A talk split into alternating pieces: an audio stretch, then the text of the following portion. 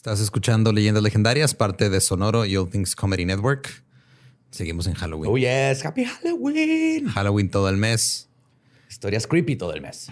Sí. Y esta está, está creepy. Yo creo que es la más creepy. Como ya saben por el título. Sí, por el, nos pudo haber tocado cualquiera. La misteriosa desaparición de los followers de Borra después de que subieron foto con Chumel. De eso se es la peor decisión que he tomado en mi vida, güey. ah, no es cierto. Ah, te, quieren. Te quieren. ah, eh, mira, aquí están. La historia está chida, nos lo pasamos muy bien. Entonces los dejamos con el episodio 138 de Leyendas Legendarias. We got a bunch of fries, of course, because when you're Mickey D's, you got to get fries. Delicious. Frank wanted to stay and, and hang out in the McDonald's play place. Um, yeah, it was fun in there. It was, it I was fun, like, man. no, that's for kids, Frank. then he what got are you doing? stuck You on the can't- slide, and we were like, Frank, we got to get back to set.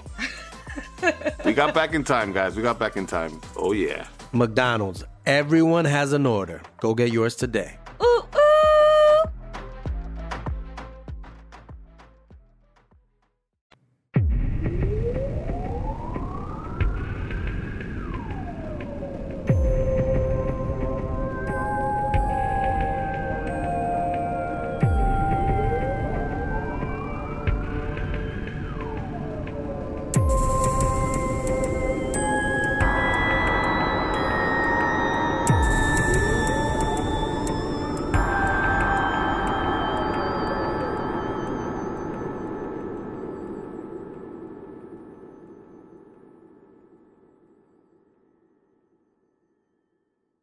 Bienvenidos a Leyendas Legendarias, el podcast en donde cada semana yo, José Antonio Badía, le contaré a Eduardo Espinosa y a Mario Capistrán casos de crimen real, fenómenos paranormales o eventos históricos tan peculiares, notorios y fantásticos que se ganaron el caso de Leyendas Legendarias. Ah, es otro. El Es el título, güey. ¿Eh? Es el título. Se de ganó el título de. Leyendas Legendarias. Ajá, el caso. No, no está bien. Y hay más pruebas de que todo siempre es en vivo. Ese va a ser mi pretexto siempre que la cague. Estamos de vuelta en otro miércoles macabroso con mi buen amigo Mario López Capistrán, que ahora está a mi diestra. ¿Todo bien? ¿Qué onda? Lolo, Chumel, Ranferi. Y a mi siniestra no solo está Eduardo Espinosa, que Sí, estoy yo y luego hay alguien aquí. Y alguien más siniestro todavía. Ah, sí, güey. Hay alguien más a la, siniestra. la Uber Ajá, siniestra. Uber siniestra. Chumel, ¿cómo estás? Se Oye, bebé, logró. Por se fin, logró. por fin se me armó. Ya pueden este, romper el sigilo. Ya, ya se armó. Ya por fin estoy en leyendas legendarias. Ya hice yo mi dibujito. Oye, güey, pero si tú estás aquí, ¿quién está cuidando Twitter ahorita, güey? No, el, el bots. Ah. El. Se lo dejé a- al, al presidente así de, cuídame que estos güeyes. ¿no? Es sábado. No, en los fines de semana como que no pasaba tanto. O sea, estaba padre. que- Es tranquilo. Todo el mundo descansa hasta Twitter Todo el mundo fin de descansa. semana. Sí, está. Les eso el día libre. Es como día libre. Como que- es como aguas internacionales. O sea, sí puede haber un pedo, pero es de, el lunes. El lunes ya le entramos todos. No el lunes ya nos. Ah, Hoy es sin hashtag. El lunes Sí, el lunes ya peleamos. Exactamente. Pues el tema de hoy, espero les guste. También es otro tema que nos han Estoy pedido. muy emocionado. Cállense. Es que estoy en verga venía leyendo legendarias, perdón. Ya. Y, y más que nada en Halloween, güey, porque estamos Ya, como ya cállate. Sí, puros temas Yo creepy, chidos, tenebrosos de Halloween. Y pues ahí les va, güey. Así es, baby. Hay lugares famosos por estar embrujados. La Casa Negra en México, la Casa Winchester en los Estados Unidos y la Rectoría Borley en Inglaterra.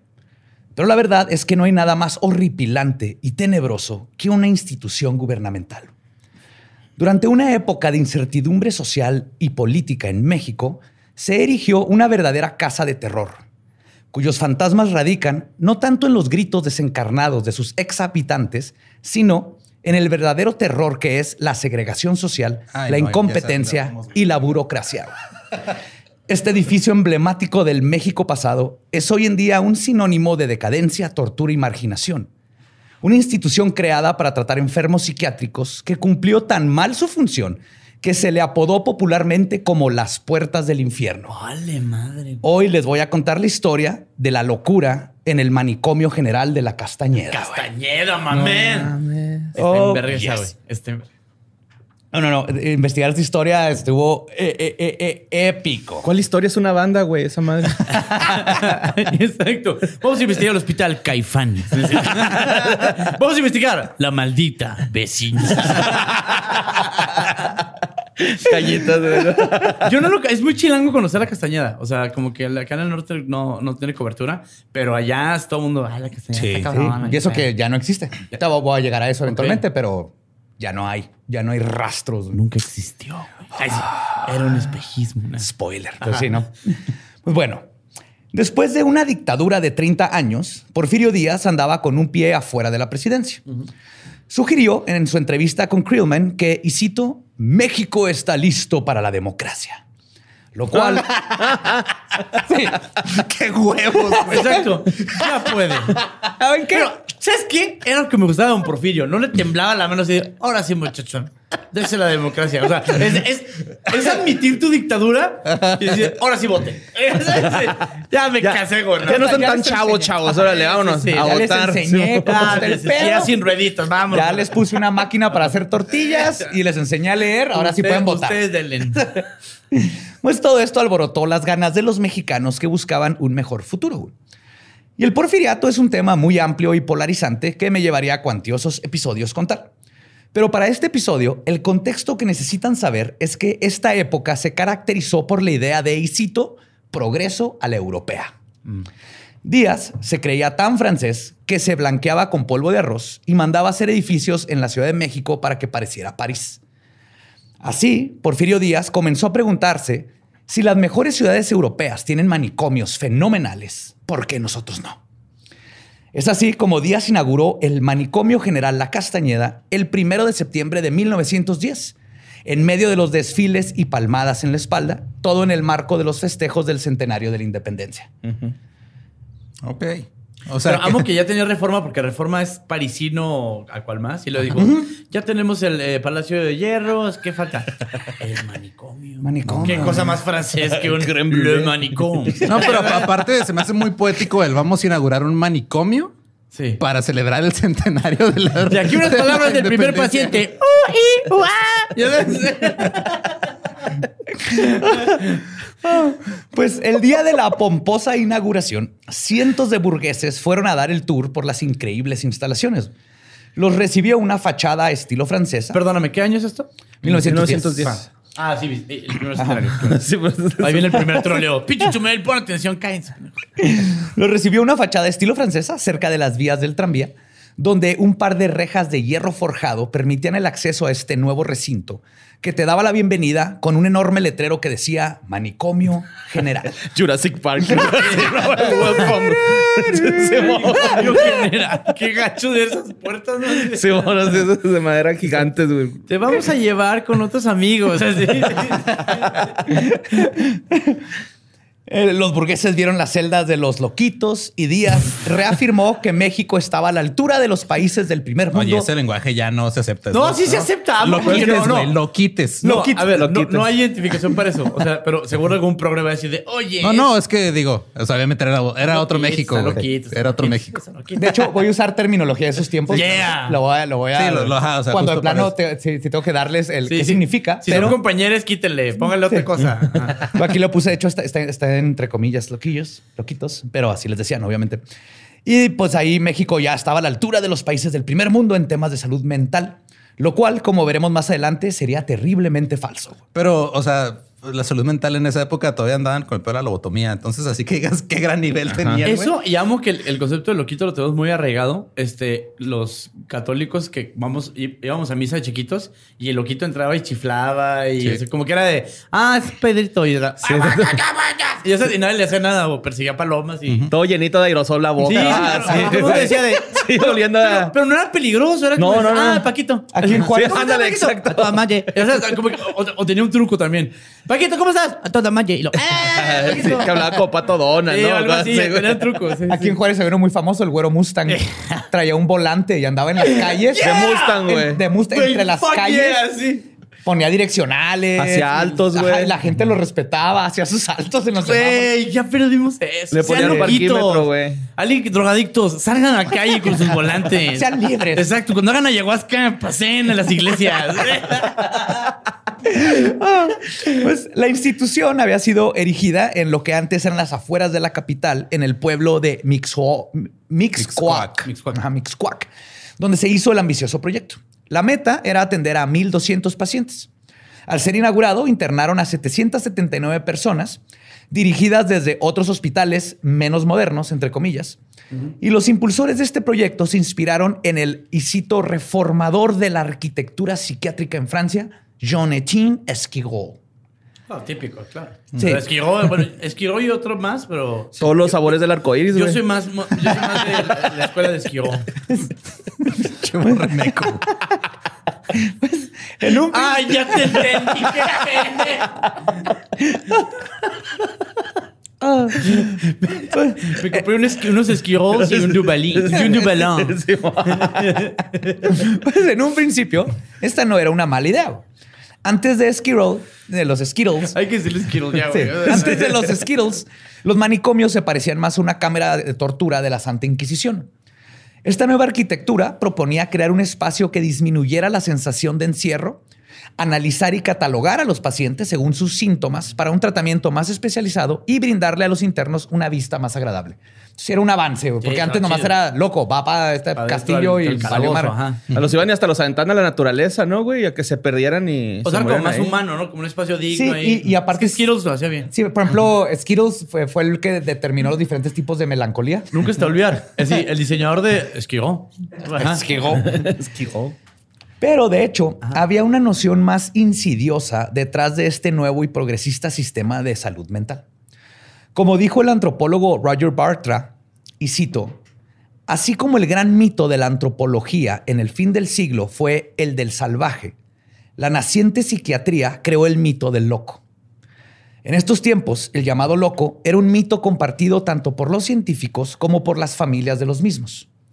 Y cito, si bien en cada momento histórico impera una noción de locura, a partir del siglo XIX, cuando la medicina se hace científica, el mito del loco se construye en términos biológicos. El enfermo mental existe de facto, pero las ideas sobre él, sobre la locura, cambian con el tiempo. Y en estos tiempos, la locura la definían dos cosas, la clase social y la moral. Verán, México no solo importó de Francia el modelo del manicomio de John Etienne, también importó las ideas del alienista Auguste Benedict Morel y su teoría que consideraba que los hábitos nocivos como el alcoholismo o una vida sexual que rompiera los cánones de la normal degenerarían la raza por completo. Y cito, estos a su vez tendrían hijos imbéciles que no se reproducirían. De manera que los pujantes proyectos de nación en el mundo occidental se preocuparon por el loco en tanto amenaza para los objetivos modernizantes y civilizatorios. Eso que dices como del, del tema económico es muy claro. O sea, es eh, Nerón, que era un desequilibrado mental y quema la ciudad, pero es el rey. Entonces, como le dan decide, ajá. ah, es que es muy excéntrico. No, güey. Ajá, cuando- cuando eres rico eres excéntrico, güey. Cuando terapia. eres Sí, pobre eres loco, güey. Ajá, justo. Sí, y lo más como paréntesis, aquí está Nerón. 666 es Nerón en clave, eso es todo. Es Nerón, Nerón Kaiser o el César Nerón. Ajá. Entonces 666 era la forma en que los judíos decían, este güey es un pendejo, pero ponían 666 y nomás los judíos sabían que 666 significaba ese pendejo. El Nerón. El Nerón. Todo el apocalipsis es propaganda chaira anti-institucional. Cámara, güey. El dragón de siete cabezas Sí, con sí. siete coronas era el imperio romano con siete emperadores y sus siete coronas y que va a caer y está madreando. Eso Ah, es. sí, era la cartilla moral de López Obrador. ya entendí todo. Perdón, Chair. Híjole. Va, Nerón, perdón. Pero el punto es que con esta mentalidad y de este modo, el encierro del loco ocultó intereses políticos. Esta mentalidad asentó las la bases. madre neta. Sí. O sea, puedes decir, ah, es que está loquito, enciérrenlo. Enciérrenlo. Sí. Y, y- y justo esto Se asentó las vuelve un bases. Lecumberri modernito. Haz de cuenta que es Lecumberri, sí. pero más cabrón de escapar, porque en Lecumberri había un crimen. Y el crimen es más fácil decir si lo hiciste Sí, o y no. acá es de. Está loco. ¡Loco! Y sí, diles que no. De hecho, esta es la base de lo que es- ¿no? Acá ya. Ajá. se conoce como la biopolítica. En otras palabras, el ejercicio del poder bajo la legitimidad que le otorgaba la ciencia. Tal. Los alemanes le dijeron de otro modo después, ¿no? Sí. Eugenesia. De hecho, muchas de las bases de, de estos güeyes franceses era la eugenesia y, y de Lecumberri también. Nomás que no decían la palabra. Madres, va.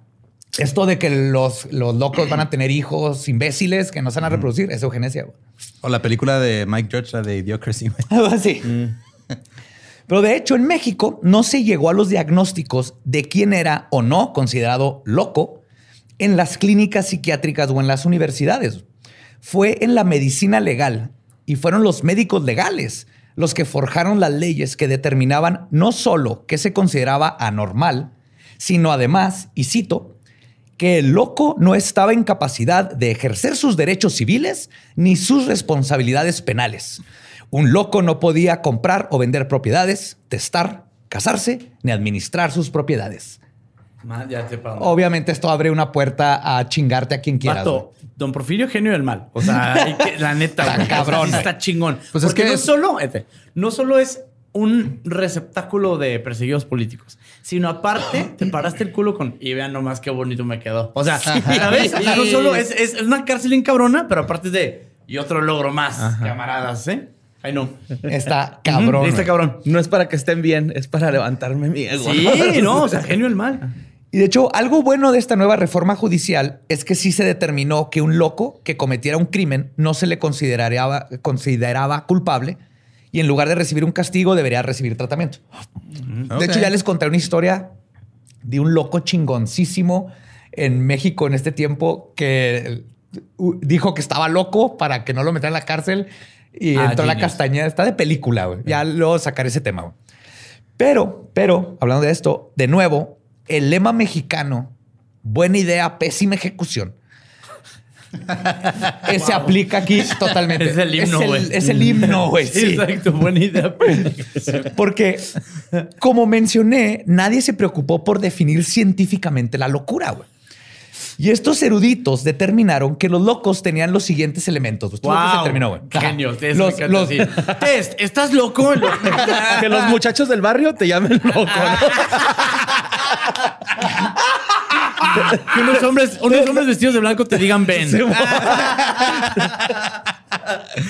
Te volviste loca y disparaste frente a mí, ¿no?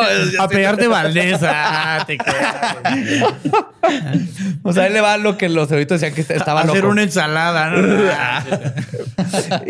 Y, y cito, por ser anormales. A ver, no, estamos diciendo las características de los, De los locos en estos. Amigos que nos están escuchando, si ustedes reúnen las características, corra con su psiquiatra de Ponga atención, saquen una lista y van a Papel y pluma, muchachos. por ser anor- a- este, amorales, tenderían a la delincuencia con la facilidad. El degenerado era pobre. La locura desde la perspectiva era hereditaria, como el pecado original.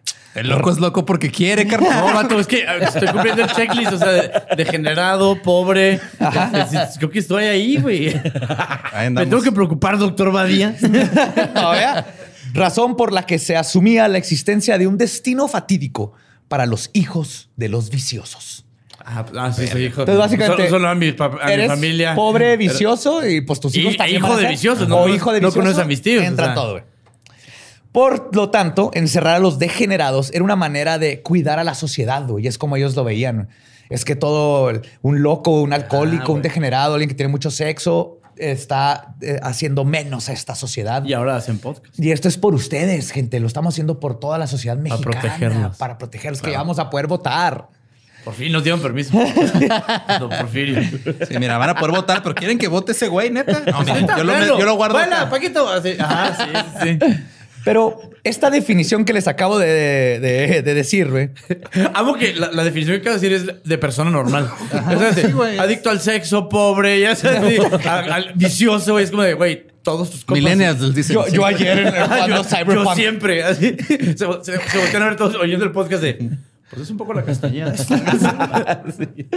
Pues todo esto aplicaba al menos de que fueras de clase alta. Entonces solo tenías nerviosis, neurosis, histeria o melancolía. ¿Qué?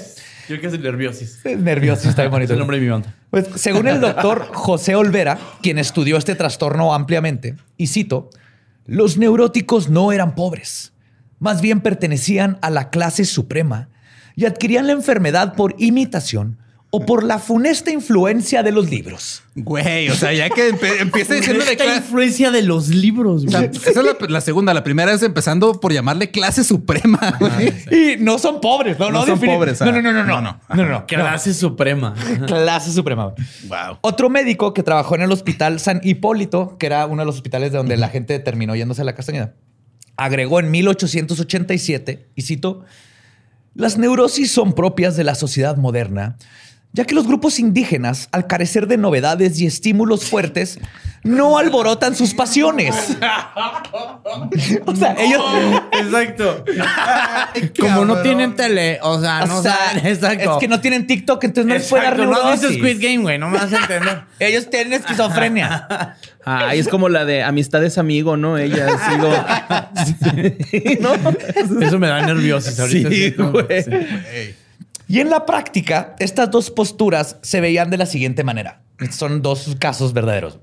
Si eras, por ejemplo, una mujer de 24 años, soltera, y tu hermana te acusaba de, y cito, ella siempre fue de temperamento muy nervioso y bilioso, siendo muy afectada a la lectura de novelas, a la música, el canto, el cine y deseando figurar como artista.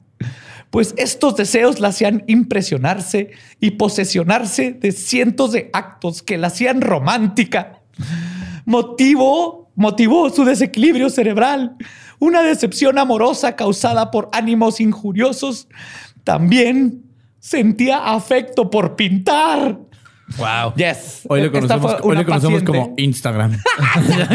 Oye, hoy todo eso es Instagram. Artista, modelo, pinto. Esta mujer terminó en la Castañeda. güey. ¿Por eso, eso era locura? ¿Qué digo? Eso era, era, era neurosis. Ajá. O sea, era querer ser famosa. Bueno, ajá. Pues era querer ser una... Tendencias artísticas. Tendencias sí. artísticas y querer ser una mujer independiente. y que ser una mujer independiente. Que de hecho, aunque toda una injusticia y muestra de otra gran inequidad en existencia, güey, porque él era este, el mujer y de ese fue todo otro problema. Pero ella, por ser de clase alta, a este tipo de pacientes se les daba de tratamiento ir a un balneario con aire puro y comida saludable. güey. Claro. Pero lo que no entiendo es por qué dicen que esto era, o sea, como que un reflejo de lo que hacían en Europa, güey. Si sabemos que en Europa cuando alguien quería pintar, le daban un país para que hiciera un cagadero. si tan solo lo hubiéramos apoyado en su carrera, ¿no? Consuman local, evítense un dictador. Compre- compre arte de tianguis. Compre arte de tianguis, así, porque puede salir muy mal ese pedo. Malditos judeos. así. Tal vez es la época. Esto fue, creo que poquito antes. Pero de hecho, esta recomendación de al balneario era, al- eh, era lo que te recomendaban, pero hubieron muchísimos casos como los Amo las soluciones fifi. Ya sabes, de güey. ¿Sabes qué, güey? Se te va a quitar unas albercas poca madre y te van a dar y un sauna de. "Mm, creo que sí. y a otros electrochocas y me muerde este sauna. Y la niña así, mi hija, vas a tener que irte a Holbox Ajá. tres meses. Un- Sí. ahí, Andar con ballenas es la única forma de resolverlo. Mientras tanto. Pobre niño, Sí, el güero Mustang ahí está en el pinche sótano de, la castañeda. güey. Fueron Mustang manejando su Güero carruaje. Electrocutándole en el culo, güey. El checa cola, sí, Picando culos. sí, Checa cola. Wow, güey. Es el boogeyman del borre, güey. El checacolas. Checacolas, güey. Así le decía al chiquito, duérmete o batea el checacolas, ¿eh? Entonces estamos así, güey, apretando ahorita, güey. que me acordé, te platiqué de un amigo que tuve de Monterrey, este que ya tenía como más de 40 años y me dice, no, ya fui con el urólogo, el urólogo, ¿y ¿por qué? Pues ya me tuve que hacer el cacanicolao. Sí, está. Que aceptar señor que nunca lo había 40. escuchado. El y estaba- cacanicolao, ahí se le inventó así, No puedo creer que no lo había escuchado de mi papá o algún señor que hace Bueno, señor la diferencia entre Pero el loquito y el bueno Mustang. Y esto les decían, pero si hubieron muchísimos casos donde la familia no quería, nada, eso más bien se quería deshacer de sus hijos y los metían a la castañeda a propósito y pagaban un chingo de lana para mantenernos ahí. Ahorita va a llegar ese tema. Oh, se le gusta como, como el ITAM. Mi hijo está loquito, métalo ahí con otros güeyes. Vamos a cambiar el país. Eh, sí, sí, sí.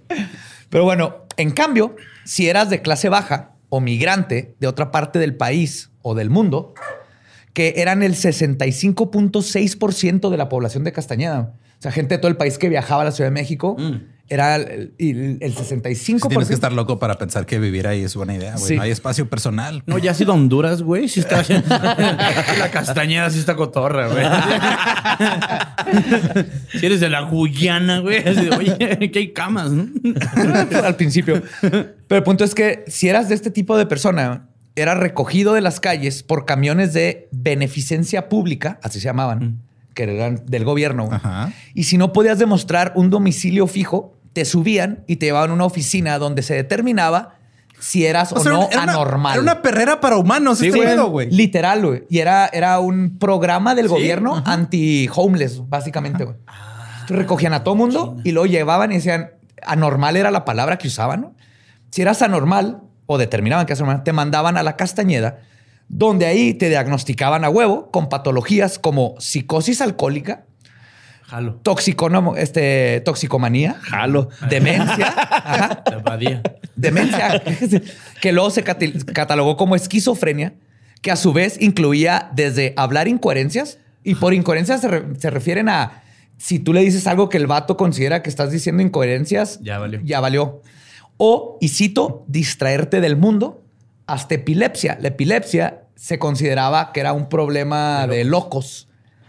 No fue hasta que metieron ya el, el electroencelograma. Ajá, Ajá. que ya podían determinar que era un problema ajá, fisiológico. ajá. Pero en estos tiempos todavía era epilepsia, esquizofrenia. Y tu estancia en el manicomio, si te diagnosticaban con uno de estos, iba a ser indefinida. A la madre. Y otra gran locura que te llevaba directo al manicomio era la parálisis general progresiva, mejor conocida como Andabas crudo. neurosífilis. Neurosífilis, ok, ya. ¿Neurosífilis? Sí. Sí, eso O sea, es cuando la sífilis llega a ya término, güey, que te vuelves loco. O sea, se, te, cae, Lo que le pasó al se te Capone. cae la nariz y te vuelves loco. Ataca el cerebro. Al Capone terminó en su casa loco, güey, pescando en su alberca, miándose todos los días De la sífilis. de la sífilis. Sí, la sífilis te- es una enfermedad neurodegenerativa Ajá. de transmisión sexual. Y, y justo, Te afecta las dos cabezas. Solo en leyendas legendarias. y justo, Y yo bien preocupado sí, porque tengo, ¿no? Sí. Oye, que con un doctor, ¿no? Sí. tocándote la nariz. Sí, yo sí. ah, No tengo alberca. ¿Dónde Y, pescaré? y obvio, como el- podrán imaginar, las sexoservidoras eran clientes frecuentes de la Castañeda, ya sea por sífilis o por ninfomanía. Ninguna tenía problemas psicológicos, pero las agarraban o por una cosa u otra y terminaban ahí adentro toda Por su vida. amorales. Ajá. O sea, la ultraderechota así. Cabrón. ¿no? Órale. Y esta última patología psicológica bajó bastante en el siglo XX gracias a que un güey se le olvidó un sándwich en su oficina y descubrió la penicilina. Que de hecho quiero aprovechar este momento para darle un shout out a Dorothy Hodgkin, quien fue la que desenredó la estructura molecular de la penicilina para poderla sintetizar y, tener penicilina fabricar. como Ah, la qué tenemos. cool. Fue Dorothy la que Muy bien, la Dorothy. chingona. Si nos estás Sí. escuchando, muchas gracias. Sí, porque luego, o sea, los otros eh, al principio decían, es que cómo le vamos a hacer para recetar este pedo, güey. O sea, Sí, deja pan deja afuera. pan afuera y luego te lo comes. No, Qué bueno, pues tenemos que inventar algo que quite la sífilis, güey, para poder coger sin condón, ¿no? Así. Que el goal siempre fue sexual. Así, Sí, ¿cómo le hago para cogerse un don, Sí, doctor? Y yo sé fue que fue en un plato de pitri, el, pan es bonita antes que me manden correos, please. Y antes de esto, No, trataban... créeme que si van a llegar correos por este episodio no va a ser por Ah, güey. Exacto. Sí, güey. A ver, viene el tu primer shitstorm. güey, Así de. Ajá. Pero fíjense esto, güey. Antes de, de la penicilina, güey, trataban la sífilis con electroplexia, Hasta la chica. que era, te calentaban en hornos eléctricos para que te era como calentura, güey. O con malarioterapia, güey, Simón. que era que te inyectaban malaria para darte fiebres altísimas y matar el virus. Dato curioso, güey. El güey que inventó la eh, Heimlich, la, la maniobra de Heimlich. Que le quitaron el nombre porque el güey resultó ser un pinche loco que después quiso tratar el VIH con malaria Ajá. aquí en México porque no lo dejaban hacer en ningún otro lado, güey. ¿En México? Qué bien. ¿Eh? Buena idea, pésima ejecución. Y de hecho, si hay que darles crédito, a veces funcionaba. Pero la- amo, amo el científico así de no me dejan hacer en todos lados. Ey, México. ¿dónde México. queda México? Tijuana. Si México no se sí, puede sí, llamar Así, así 99 a 1 que fue Tijuana. Así. Junto al, burro pintado de Exacto, Y les doy crédito, sí funcionaba a veces. O sea, era mejor. La- a veces ¿Ah, sí? sí? te mataba la, la sífilis. Ah, la sífilis. No, la sífilis. Pero, pero, clásico de esos tiempos y como funcionaba la medicina, dijeron, si jala para esto, jala para todo, güey. Entonces empezaron a usar, inyectarte malaria para tratar psicosis maníaco-depresivas, esquizofrenia, psicosis postencefalítica, psicosis epiléptica, psicosis puerperal, Puerperal. oligofrenia, que es como le decían a la discapacidad mental, psicosis senil, pseudoparálisis alcohólica, que no tengo chingada. Eso es una cruda Yo en culera, viernes, güey, sí, asumo que es cruda. La cruda después de la última vez que te Sí, dimos. es la última vez que te digo. Sí, o sea, siguiente. Lolo la última vez, así. Y entonces. Sí, la próxima es que, ¿cómo andas? O sea, no, traigo ¿Cómo una Lolo? Ah, pseudoparálisis sí, pues, sí. alcohólica. Ahorita te- a malaria, carnal. Traigo mi fresito con malaria. También la malaria curaba el histerismo psicastenia, que es la dolencia de la psique. Ok. ¿Estás depre? O sea, depre. Sí. Era el, era el de Cure de las. Es Robert entendí. Smith. Ya entendí. Ese- Ah, güey. Este. Pero bueno, esa es, esa es una breve historia de la, La- medicina, güey.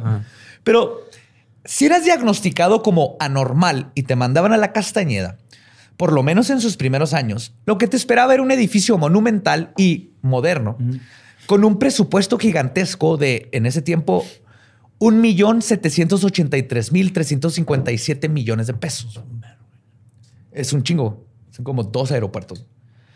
La Castañeda tenía hermosos jardines, fuentes, despachos, comedores, pabellones dispuestos de manera simétrica, bibliotecas, laboratorios, un museo, una sala de lectura, casetas de vigilancia en cada esquina y tres hileras de edificios. Los pacientes eran internados según su condición y sexo.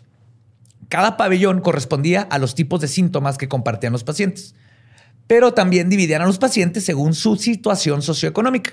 Para esto estaba el pabellón de distinguidos.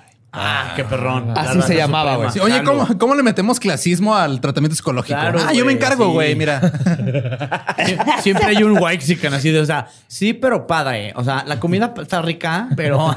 Exacto. Pero masaje, ¿no? Pero es que alcanzo a ver a los loquitos que no son distinguidos loco. de allá abajo, son ¿eh? Güey, gritan en la noche, ¿Has güey. Exacto. Güey, se me acercó el güero Mustang y me pidió un selfie, güey. No, o sea, oso. Yo claro que tengo amigos morenos. O sea, güey, de verdad, con ellos. Y de hecho, alguien que... Llámenme loco. Esto es broma, tontos. Fun fact, alguien que es distinguido, pero no estaba en el pabellón de los distinguidos, era nada más y nada menos que el papá de Juan Gabriel, güey. Ahí Güey, apenas te decir eso ¿Qué? güey, jugando, güey. Juan ¿Qué? Gabriel otra vez, güey. Sí. El papá de Juan estuvo O sea, ah, claro, es que la, la castellana nos toca hasta acá. Ajá. Del papá de Juan Gabriel. La historia dice que estaba quemando Unos- hierba. Ajá, un- unos. Un, un- ajá, no, o sea, no. Agustín, Agustín. Así. Dando el rol, acá tranqui, güey. Querida, No, querida. así, borre, no Se así. tropezó con una estopa. No, de forma de agricultura, pero se salió de control y se quemaron varias granjas de alrededor y casa. Ajá, y huyó, Simón. Y, huyó. y desde ahí que se volvió bien violento y golpeaba a la esposa y huyó y no terminó en la Castañeda. y No, lo pues triste, sí, no, sí, la lo triste es que no se sabe qué pasó con él. güey. Ahí desapareció en la Castañeda. Según lo que pude investigar, una historia dicen que se trató de escapar y se cayó y se Dicen mató. que Juan Gabriel lo resucitó entre los muertos. O sea, yo Sí, es lo que se lo chupó el suelo. Exacto. Sí, pero el papá de Juan Gabriel desapareció cabrón, en la o sea, el papá Entró en Castañeda, Juan Gabriel le cumplió un rato, güey. Y la mamá trabajando aquí en una casa, güey, que está aquí. Sí, como que luego compró Juan Gabriel. güey. A huevo, pinche Juanca. Fucking yes. Pero bueno, Deme la casa de mi mamá. pues Nosotros tenemos el gag de. Ya ves a la película de Juan Gabriel cuando lo arrestan. Ajá. Me encanta que todos los presos son súper buen pedo. Sí, y, y todos le hacen así. Así la cabecita a la edad de Juanca, cántanos esa canción. Y está solo y sale con guitarra todas las mañanas. Y güey. y arreglos de y todo así de. Sí, psicópata violado. en loca. Qué bonito cantas, Juanca. me ha cambiado la vida. Exacto, me cambió la vida. Gracias, este güey. Juanca. Ok, el papá de este güey en Castañeda. ajá. Sí, ahí, ahí desapareció, güey. Pero bueno, de la misma manera existe los otros pabellones del pabellón de los distinguidos. Existía el pabellón de alcohólicos, de peligrosos, de infecciosos, de tranquilos, de epilépticos y el insensiblemente llamado el pabellón de los imbéciles. Güey, va a estar bien vergas Los el premios Spotify. ¿no? A ver, está bien vergas el torneo entre muros de fútbol de ese pedo, güey. Oh, tenemos a... Hoy le llamamos el Wherever Tomorrow Crew. ¿eh? Ahí vienen los tranquilos contra los infecciosos. Infecciosos. Alex Estrechi pasa para Yayo. Yayo. sí. Dos de los El tranquilos. capitán imbécil. Aquí es Slobotsky lo hace muy bien. ¿Eh? Dos de los tranquilos ya son del equipo de los infecciosos. ¿verdad? ¿Quién lo vio venir? ¿Quién lo? Nadie lo vio Manuna. Manuna, Manuna. ¡Los imbéciles son campeón del mundo! ¡Felicidades a Chubel Torres, eh, capitán del equipo! Pues los pabellones se dividían en A. Torneo de intramuros. ¿Dónde empezó esta huevo, güey. México. Sí, güey. Castañeda. Ah, perdón. güey, Pinche entonces- mente bien morbosote, güey. Morros, Manuna, manuna, manuna. ¿Cómo podemos humillarlos más así, güey? Pues, además, los pabellones se dividían en A y B, dependiendo de tu categoría, si eras indigente o pensionista. güey. Ok. Y los hombres y mujeres eran separados siempre, menos en el pabellón de peligrosos, porque este estaba lleno exclusivamente de hombres. O sea, nunca metieron una mujer al de... No, no. peligrosos. no se consideraban peligrosos. No, pues era peligroso, güey. Sí. Para ella. Peligroso con peligroso. Es más peligro. Peligroso. Y el manicomio de la Castañeda comenzó como un proyecto progre- progresista con no tan buenas intenciones, pero muy pronto el edificio se convirtió en una leyenda negra. En primer lugar, después de inaugurar la Castañeda, de, perdón, después de inaugurar la Castañeda, el país entró en este caótico conflicto que le llamamos la Revolución Mexicana. Ah, qué suave. Ah, eso. Porfirio Díaz muy pronto abandonó el país y se fue a su ciudad soñada, París, donde murió con la conciencia limpia. Quiero hacer un paréntesis. Porfirio Díaz, excelente en todo. Presidente, no sé qué, dictador, ya pueden votar. Está el país de la verga. Bueno, pues ya me voy, aquí se quedan ustedes. ¿Ya les dejé todo? Me voy a París. Ahí está el manicomio, chingón. Lo ya amo, güey. Es que, goals, Recién goals. trapeado y Sí, todo. sí, sí. Si alguien tiene bien declarado, si alguien tiene bien, ¿cómo se llaman sus sigilos? Ese cabrón. Ay, tío, me tiró el micrófono y bye. Sí, ese va a encargar. Adiós. Y como en esa terrible década no hubo nada cercano a una idea de Estado que regulara las instituciones, la Castañeda fue subutilizada en sus primeros años cuando empezó este desmadre. Hubo en promedio 650 ingresos por año, lo cual era poco. Sin embargo, cuando la revolución se enfrió en los años No, 20, espérame. 650 era para mil personas, güey. Sí. Por año. Ajá, O al sea, principio. Estaba, ajá, crece y crece. Ah, iba creciendo y creciendo. Ok. Vamos a llegar a la, la- la chingadera que llegó, güey. De hecho, en los años 20, el número de pacientes se disparó exponencialmente. Para este tiempo, las instalaciones del manicomio carecían de colchones y sábanas. Los vidrios de sus ventanas estaban rotos, no tenían medicinas y estaban experienciando una espectacular plaga de ratas. güey. Como secundaria federal. Exacto, sí. Hoy secundaria 30-0. sí, güey, describiste mi secundaria. Hoy se güey. conoce como Cebetis, ¿no? El Secati. El Pa- Secati. para 1930 hubo cerca de 2.000 pacientes y en 1942 se llegó a la horrorosa cantidad de 3.400, No mames. superando tres veces la capacidad concebida del manicomio. Y de todos modos te pedían aval para entrar, güey. O sea, no te- No, y aún así, ¿ah? Con propiedad, ¿no? En Ciudad de No, México. Intramuros ya estaba más, más heavy, güey. Ya había buen jugador. Ya había liga de descenso y ascenso. Sí. ya había sorteo así de... Muy bien. Y muchos de estos nuevos pacientes eran justamente soldados con sífilis. Los soldados de la revolución, De la iban con prostitutas, les daban sífilis y terminaban. Ah, la sífilis. Y en todos los años, Vieja amiga. una vieja compañera. Extraño esa El comezón. catarro del amor, güey. Sí, señor. Sifi, ¿no? Y en todos estos años que estuvo abierta, 61.480 pacientes pasaron por la casa de la locura. güey. Y como dice nuestro lema nacional, buena idea, pésima ejecución. Diez años después de la creación de la Castañeda, comenzó la leyenda negra. Y es que al crear un recinto tan moderno en materia de medicina psiquiátrica, se les olvidó algo muy sencillo, empezando con los problemas sistemáticos que tienden, a marginar a los locos. Y por otro lado, construyeron el manicomio más moderno del país. Encima de un cementerio. En Chinampa, sale. Ya, güey.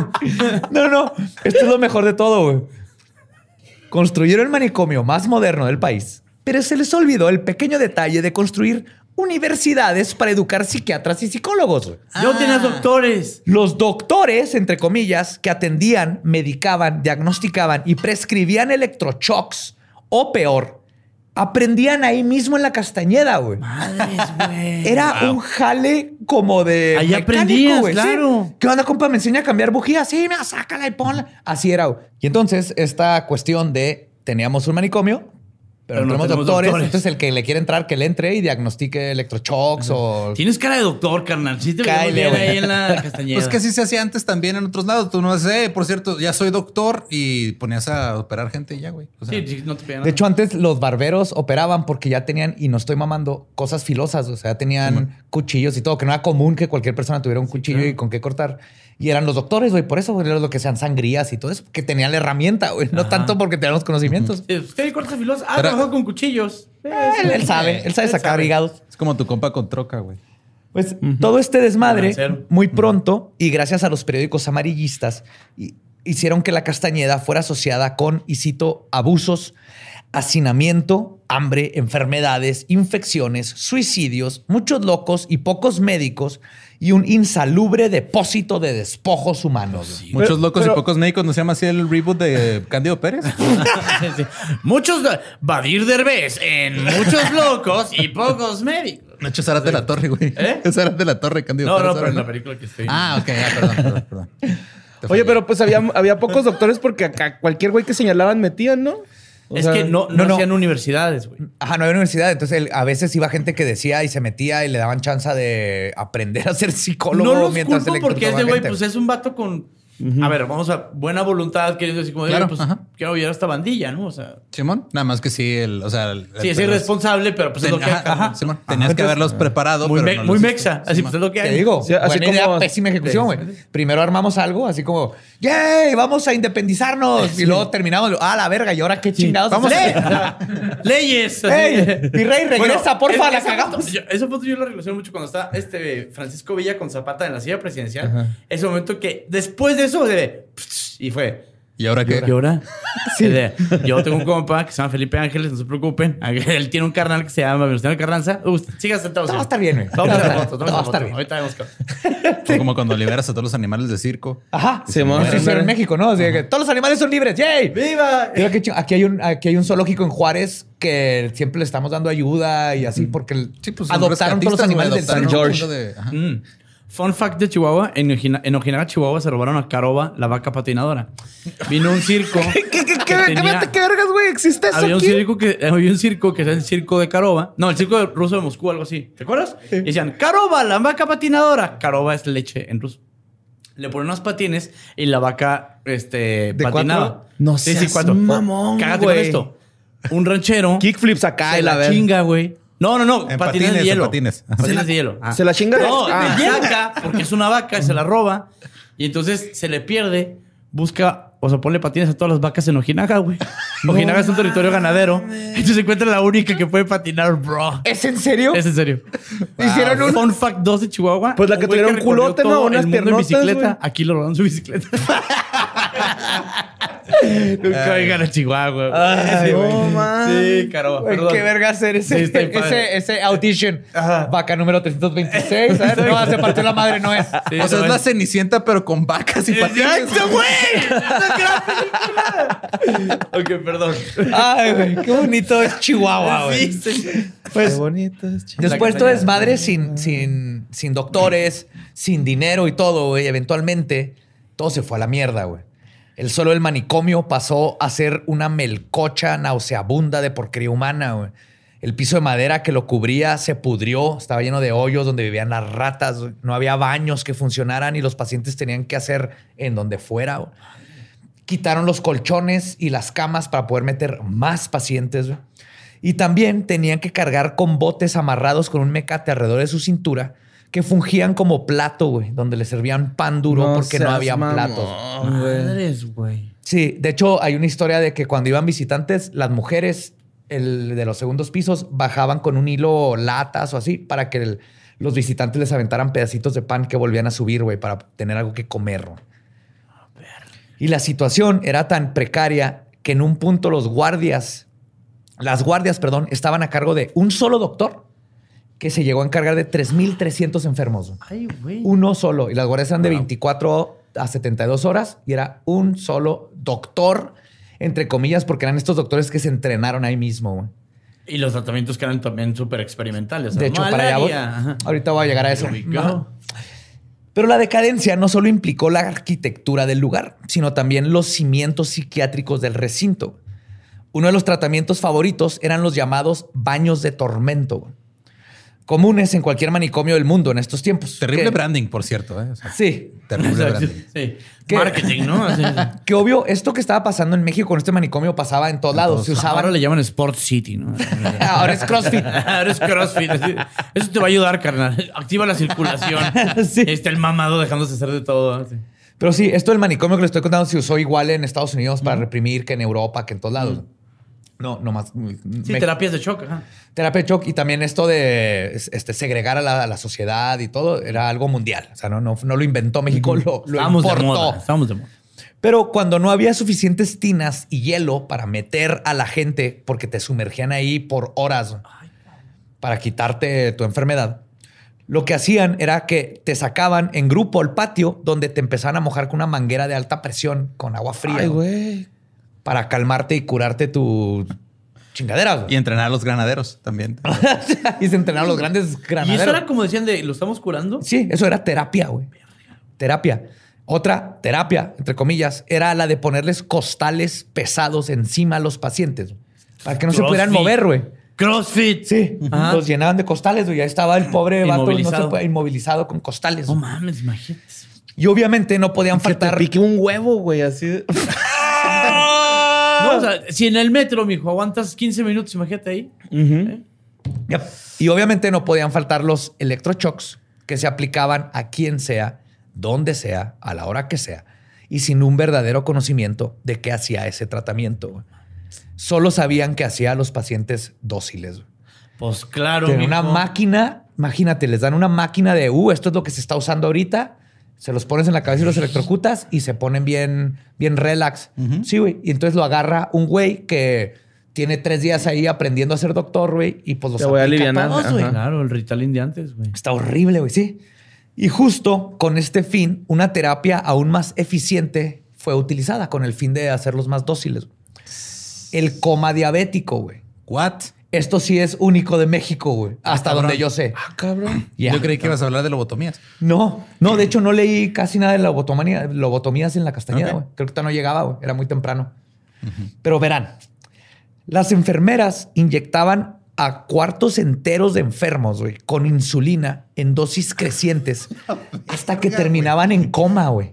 Wow. Luego los despertaban dándoles cucharadas de azúcar. güey. ¡A la madre, güey! Y este era un tratamiento, mamón. ¿Qué es esto, güey? Güey. O sea, hasta Goebbels te diría así de, oye, bro, cálmate, ¿no? O sea, dale despacito, güey. O sea, andas muy creativo, ¿no? Güey, Wow. eventualmente, güey, cuando no, pues ya no tenían casi dinero, güey. Ni siquiera para el, el doctor. Mengele así de, güey, México está perro, ¿eh? Sí, dos, tres ideas ahí. Sí. ONU, qué pedo. con- Sí, exacto. con México. Oye, también hay pobre gente.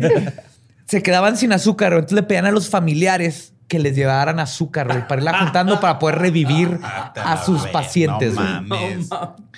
No, Oiga, no. sabe que se nos pasó la mano con su, con su hijo. Sí, sí, es como secundaria federal, güey. Te digo, güey, que, que te los tienen al borde así casi a la muerte, luego. Por eso pedía tanta azúcar el Entonces profesor pegan a- Girafales, que igual le tenía bien en la castañeda. Piénsalo, güey.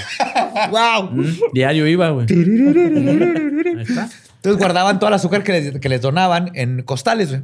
Y en una ocasión, una enfermera le dio una cucharada a todo un cuarto de pacientes en coma para despertarlos. Y de repente, todos comenzaron a convulsionarse y vomitar y ahogarse en su propio vómito. Como diabético. Todos murieron. No. La enfermera se equivocó de bolsa y les dio de tomar Heroína. no azúcar, ácido oxálico, güey, que era para limpiar los pisos. güey. Tú Los imagínate, quemó por güey, dentro, los quemó por dentro mientras estaban en coma, güey. Les empezó a dar, no dicen cuántos, pero eran decenas de enfermos De que los tenían en, en coma. Les dio a todos y se murió, güey. Uno de los doctores que estaba presente ahí, que fue de los que aprendió, sí dice, no fue, o sea, no fue con malicia, la neta sí la cagó la enfermera, Ajá. pero fue horrible y pues se nos murieron todos esos y entonces los enterraban ahí en, en fosas comunes, güey, a la gran mayoría. güey. El olor, güey, ¿cómo haber estado? Limpio porque era para limpiar eso. No, pero es que, pero es que ya no tiene. Ah, Exacto. El único muerto como el maestro limpio. ¿sí? Tienes La, la ventaja de trabajar fabuloso es que, oye, la banda, ¿eh? Bosque Pri- prima, primavera. ajá, bosque primavera. sí. Es el que, to- es el que, me to- es el que tomo yo. ok. Bueno, les dio ese ácido a los pobres güeyes Y y mataron a chingo, güey. Etiqueten sus recipientes. Un mucho, cuarto. Es muy importante. Como Un cuarto entero, no sé, no, no, no dijeron, güey, 50 pero- cabrones. Sí, 30, 50 personas. Ah. Y ese no era el único problema, güey, porque luego teníamos el problema de que, en primer lugar, la idea de, y cito, catalogar a los pacientes según sus síntomas estuvo mal planteada desde el inicio. Ojo, los catalogaban güeyes que tampoco eran doctores. Sí. Esto es condorito, güey. Claro. Y la verdad es que la institución se le hacía más fácil catalogar de locos a cualquier este, paría o ser marginado de la sociedad. Era lo- a lo que se dedicaban. Y les contaba anteriormente que el estar loco catalogaba a una multitud de personas que incluía, mas no se limitaba a enfermos mentales, alcohólicos, sifilíticos, ancianos con demencia, epilépticos, militares con estrés postraumático de la revolución, pachecos, peleadores callejeros, güey. Wow. Sí. Ryu y Ken.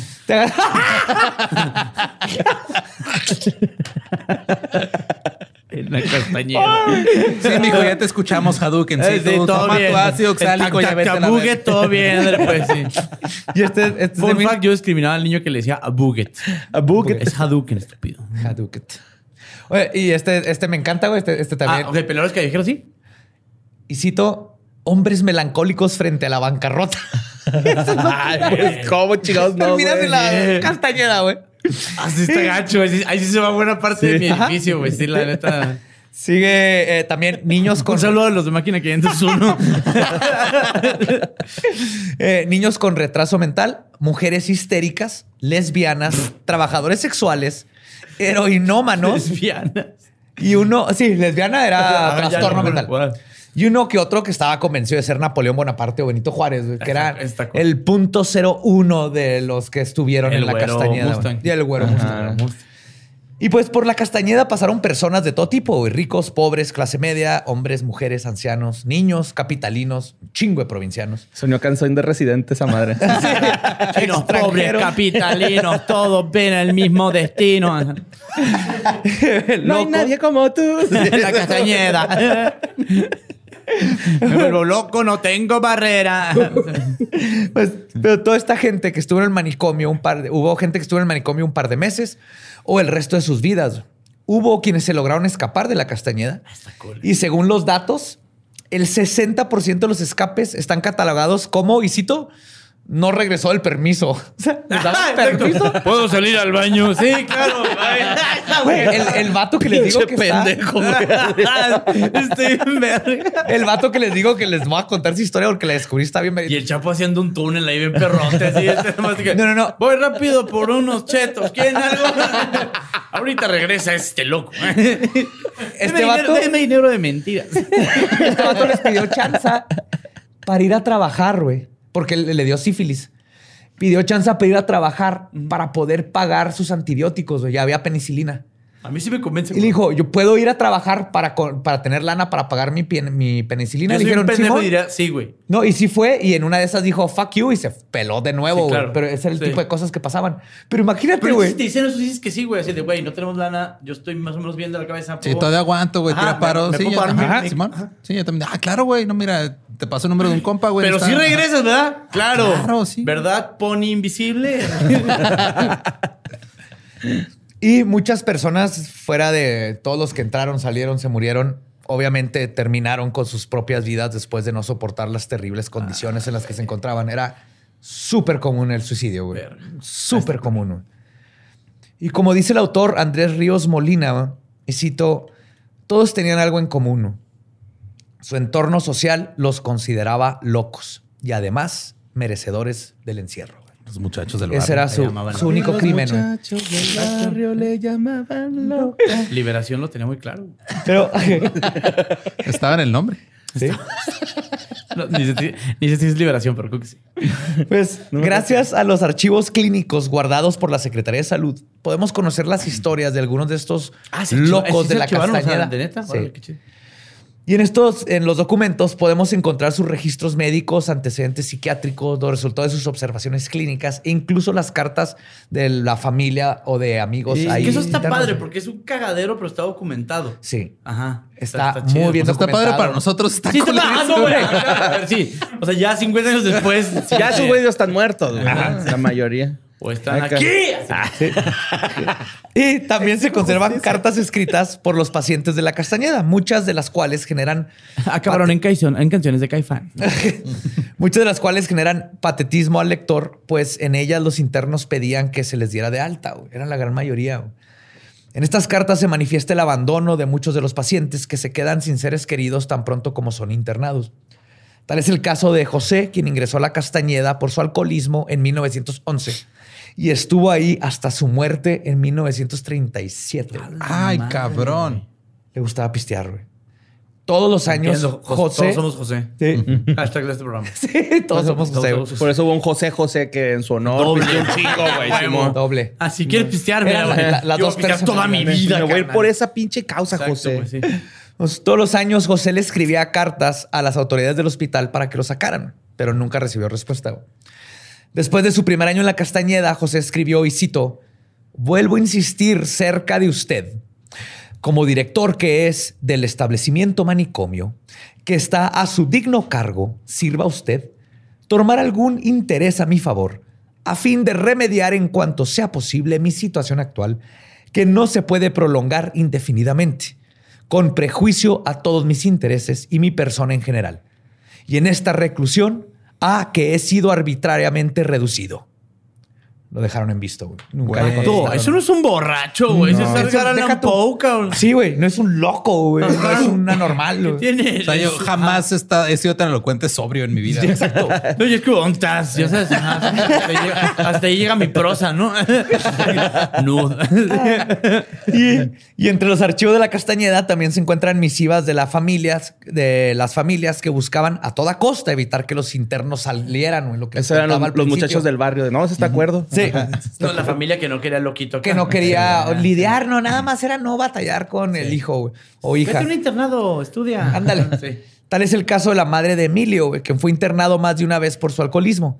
La señora escribió y citó: Conociendo los buenos sentimientos de usted, refiriéndose al, director. al- al director, le suplico me haga el favor de que no den de alta en el manicomio a mi hijo Emilio por algún tiempo largo. Pues de lo contrario se expone toda la familia porque en cuanto toma una copa de licor se pone loco y como en la casa somos puras mujeres temo una desgracia. Señor, estoy dispuesta a pagar lo que se me ha asignado. Y así se mantuvo en un manicomio a muchísima gente por toda su vida. Of course. Ceñito, pues no la deje pistear, va, y ya con eso. Sí, o córrelo a la casa. No, pero, se pone muy mal. O sea, también es como el borracho así de no le den. Ah, de- es que se enoja. ese- ajá, que se pelea en la posada. Yo, yo tomaba antes que tú, pendejo. yo sí sé tomar. Usted nunca vio por mi abuelita, la neta. Y a la verga. ¿Por qué quiere los terrenos? Y como les decía, la institución de la Castañeda estaba terriblemente podrida, literal y metafóricamente. Pero lo que estaba más podrido era la perspectiva de la locura en México. Es cierto que las instituciones se encargaron de marginar a los Oye, perdóname que te pacientes. interrumpa. Este, esa perspectiva se, se hacía también en todo el mundo. O sea, Sí. ese, era, ese era el canon, pues. Era Sí, un sea- canon, era una forma. Esto, esta O sea, biopolítica. Sí, a lo que me refiero es que ese concepto de loco mexicano era el concepto general, ¿no? O sea, Más de, o de menos, las sí. otras. Sí. Sí. En su ignorancia y eso. En pero- Estados ah. Unidos, por ejemplo, estaba lleno, los manicomios estaban llenos de gente con tuberculosis ya, ah, y sí. Igual. Era una forma Ignorance. de que usaron los gobiernos justificándose con la ciencia para quitar a los indeseables. Claro. Chale. Sí, digo que como es cierto que las instituciones se encargaron de marginar a los pacientes desde la vía legal, pero el Estado no hubiera podido hacerlo de no ser por las familias de los locos. Es que también cooperaban, güey. Sí. Sí, sí, sí, eran cabrones. Y un análisis por los expedientes de los enfermos nos indica que las familias tuvieron que ver con casi el 100% de los internamientos de estos. Es que- traición de las familias. Totalmente, cabrón. Está Pues más es que no, feo, digo, o sea, no, no todo necesariamente tiene que ser traición. También ponte tú en una cosa. Si te pones a ver los de Traición, perspectiva- Desde las perdón? familias, o sea, la perspectiva de las familias que están batallando con una persona que tal vez sí tiene un problema Sí. y que llega alguien y dice, ah, yo sé cómo arreglártelo, güey, mételo a este manicomio. Tú vas a decir, ah, güey, pues ese es el recurso que tengo, lo puedo Sí, sí, usar. o sea, no tengas ese problema. o sea, pero, pero, no, eh, tal Pero cual, la- la- sí. la Sí, no minoría sí loquito, tenían- Sí, o sea, hay, hay- hay ignorancia y tú como una persona que te ves más ignorante a ti mismo que los doctores que supuestamente saben qué pedo, les, dices- les confías a ellos eso y ellos tampoco saben qué está pasando, güey. Pero ya el güey ya no existe en tu vida. En Ajá. tu periferia. Sí. Sí. Y el O reglamento. sea, el- lo, lo feo, perdón, es que entiendo los dos lados, güey. ¿Sí me Sí, entiendes? Como ajá. que, pues no puedo con Emilio, güey. Se toma una copa y luego se, se le cae viendo a su hermana. Es de, córranme este güey. sí, pero muchos, muchas veces era. Mi hija está leyendo libros. Ajá. Ahí va al manicomio, güey. ¿Cómo se le ocurre? Y pues el reglamento del manicomio decía que para ingresar a un nuevo paciente se requerían de dos certificados médicos. Sin embargo, menos del 2% de ellos tenían dichos papeles. güey. Muchas veces las familias no tenían para contratar psiquiatras que corroboraran la locura, así que nomás pagabas una lana y ahí Yo para adentro. sí. Además, casi ninguno de ellos había entrado en calidad de reos, pues no habían roto ley en ninguna instancia, que es donde entraban los peligrosos. Sí, alcoholismo y sífilis no es crimen. Ajá. No. Entonces, si los pacientes no eran Pero peligrosos. la sí, sí era criminal, ¿verdad? No, Ah, ¿no? no, Ok. no, no. Qué cabrón. Ajá. Yo pensaría que No sí. sé si las agarraban teniendo sexo, la prostitución era ilegal, pero cuando las metían al, al- a la castañeda no era, Era por, por crimen, ninfómanas. era por ninfómanas Ah, o por sífilis. Y por sífilis. Y entonces los pacientes no eran peligrosos y no afectaban las normas sociales. ¿No? O sea, en este caso, cuando no era algo criminal. Pero entonces, ¿por qué hubo tanta sobrepoblación en la Castañeda? Lo que empecé a preguntarme. Y la verdad es que las familias no sabían qué hacer con sus familiares. No tenían los medios económicos para tratarlos o de plano no tenían interés en tratarlos. Y en muchos casos, las familias de los pacientes solicitaban re- reiteradamente el encierro de los locos, a pesar de que se probaba una y otra vez que estaban en sus capacidades mentales. En otros casos se usaba la castañeda como una forma en que las familias pudientes pudieran deshacerse de hijos, esposas o abuelos molestos. Y este era un gran problema dentro del manicomio. güey. Era una pelea constante entre psicólogos queriendo dar de alta a un paciente y familiares ricos que ofrecían pagar lo que fuera para que se quedara dentro. güey. O sea, era un campo de concentración Sí, social, güey. Para resegados, güey. Exacto, Ajá. exacto. O sea, era una segregación comunal. Ajá. Y todo el mundo decía bien Y pendejo, aceptada, güey. Sí, claro. Les pues sí. vendieron esa idea, güey. Siendo que hay locos más cuerdos que un cuerdo. Frase de Arjona. No, hijo, güey, estaba neta, güey. Así, empieza un disco Manu Chao, carnal. Imagínate, güey. Cuánto me estuve esperando para decir esa madre, güey. Sí, está bien Arjona ese pedo. Y pues esta fue una de las razones por las cuales la castañeda, la castañeda llegó a sobrepoblarse. El desinterés por la rehabilitación de los sujetos. En muchas ocasiones no podían liberar a los pacientes curados, entre comillas, pues no tenían a nadie que cuidara de ellos. Y ahora que hemos hablado de este monumento a la infamia que fue la Castañeda, eh, les platicaré un poco de algunos de sus pobladores. Muchas de las historias que podemos encontrar son tan insólitas como tristes. Como les decía al principio, cuando abrieron las puertas de la Castañeda, trasladaron a varios pacientes de otras instituciones psiquiátricas, específicamente a 350 hombres del Hospital San Hipólito y a 429 mujeres del Divino Salvador. La mayoría de los pacientes eran oriundos de la Ciudad de México. Y, de hecho, el 70% de los internos originales murieron después de tres años de encierro, güey, en gran parte por enterocolitis, que te puede dar por salmonela o diferentes infecciones intestinales, neumonía, tuberculosis, cirrosis, disentería, hepatitis, meningitis y pericarditis. O sea, desde el principio estaba... Todo el menú. Y no se sabía del pasado de ninguno de ellos, pues no existían expedientes que indicaran qué tenían, cuánto tiempo llevaban internados, ni cómo había sido la evolución de sus síntomas. Nomás ahí estuvieron encerrados, de repente se nos murieron, sorry. Y para completar tantas incógnitas biográficas, los médicos tenían que confiar en lo que los pacientes contaran verídicamente en sus propias historias. Les preguntaban, ¿y tú por qué estás aquí? ¿Qué, qué- tu mamá qué te dijo? ¿Y qué te duele? Eso es casi todos Ajá. los reportes. Vienen casi de directo. Del paciente. First person, POV. Ajá. Por ejemplo, está el caso de Ángel, quien ingresó cinco veces a San Hipólito antes de estar en la Castañeda.